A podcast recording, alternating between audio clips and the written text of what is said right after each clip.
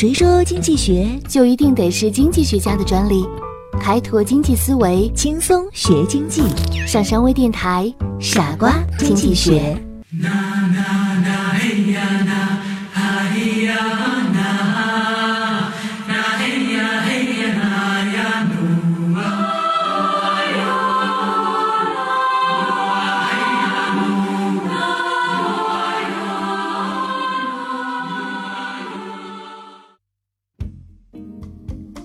欢迎收听今天的傻瓜经济学，我是上山。今天我们来谈一谈替代效应。什么是替代效应呢？比如说，猪肉涨价了，那么我们就吃牛肉好了。在一家小型的超市里，店老板在教新来的小伙计做买卖的窍门。哦，要知道。不能只是因为店里没有客人需要的商品，就白白的让客人空手而回。了不起的商人就是会用替代品来卖给客人的。后来有一次，小伙计在看店的时候，进来一位客人，他说：“我要买卫生纸。”啊，不好意思，刚刚卖完了。此时他想起了老板对他说的话，于是就赶紧说：“啊，先生。”卫生纸是刚卖完了，可是上等的砂纸要吗？听到这里，你也许会忍不住发笑，但在大笑之余，我们可以从中看到一个经济学的术语，即替代品。在商品中，替代品与互补品是具有一定血缘关系的商品组合，在经济学上，它们是企业定价的参照法宝。替代品与互补品是由需求交叉弹性理论而引发出来的两类产品，它们与需求交叉弹性共同在企业策略中有着广泛而普遍的应用。通常，对于消费者而言，如果想满足同种需要，常常不止一种商品可以满足其需求。某种商品价格的变动不仅仅影响此种商品的需求量，还会影响和它相关的。别的商品的需求量和价格。相反，某种商品的需求量的变动不只会影响其自身的价格，还会对和它有关的别的商品的价格与需求量产生影响。就是说，商品与商品之间存在着一种交叉关系。依据这种关系，消费者可以利用相关商品的不同组合来进行合理的消费，从而。达到最大的效用。商品自身的性质不同，决定了它们相互之间可以存在的替代性、互补性以及无关性。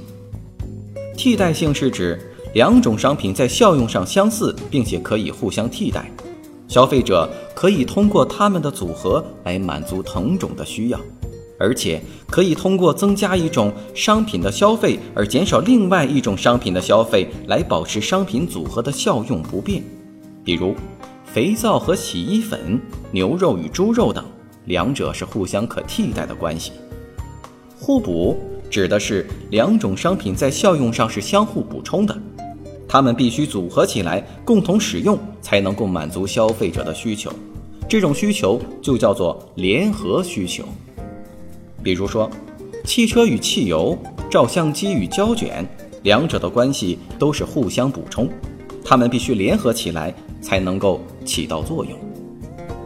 在经济学上，替代品是指具有相同或者相似的功用，可以满足消费者的同一种需要的两种商品。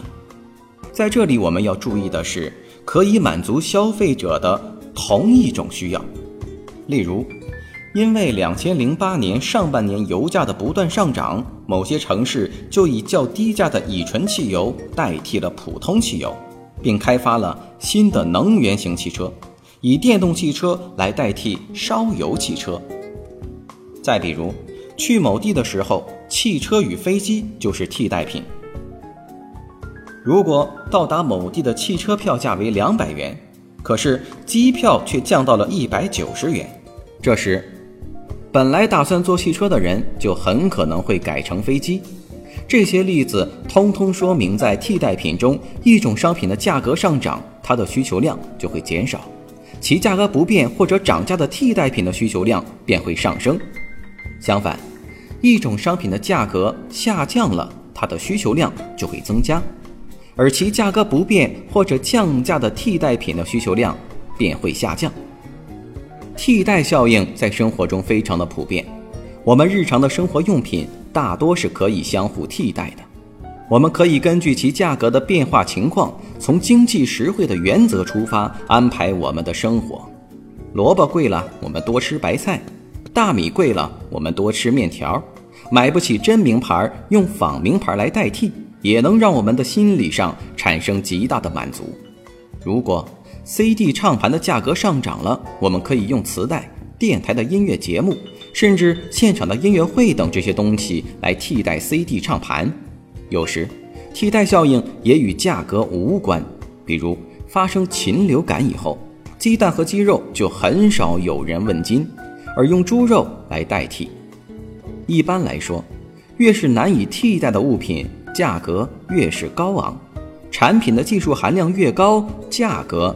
也就越高，因为高技术的产品只有用高技术才能完成，就像彩电必须是彩电厂才能生产，而馒头谁家都会做，所以价格很低。艺术品的价格高昂，是因为艺术品是一种个性化极强的物品，几乎找不到替代品。达芬奇的名画《蒙娜丽莎》只有一幅，所以异常的珍贵。价值连城，替代品是满足消费者同一种需要而不必同时使用的商品，而互补品是共同满足消费者的需要，并且必须同时使用的两种商品，缺一不可。我们看，汽车销量的增加造成汽油销量的增加，而油价的上升造成了汽车销量的下降，因为它们是互补品。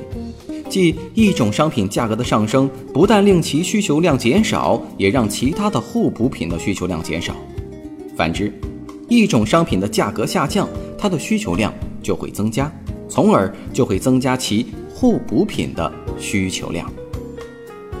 所以说，替代效应在人们日常生活中无处不在，无时无刻不在商品的供需和商家竞争中起着巨大的作用。因此。我们在生活中就要充分认识这种效应，利用这种效应。现在，让我们反思一下我们自己的生活，哪些东西是可以用另一种商品来替代的呢？欢迎收听今天的傻瓜经济学，我是上山，我们下期节目再见。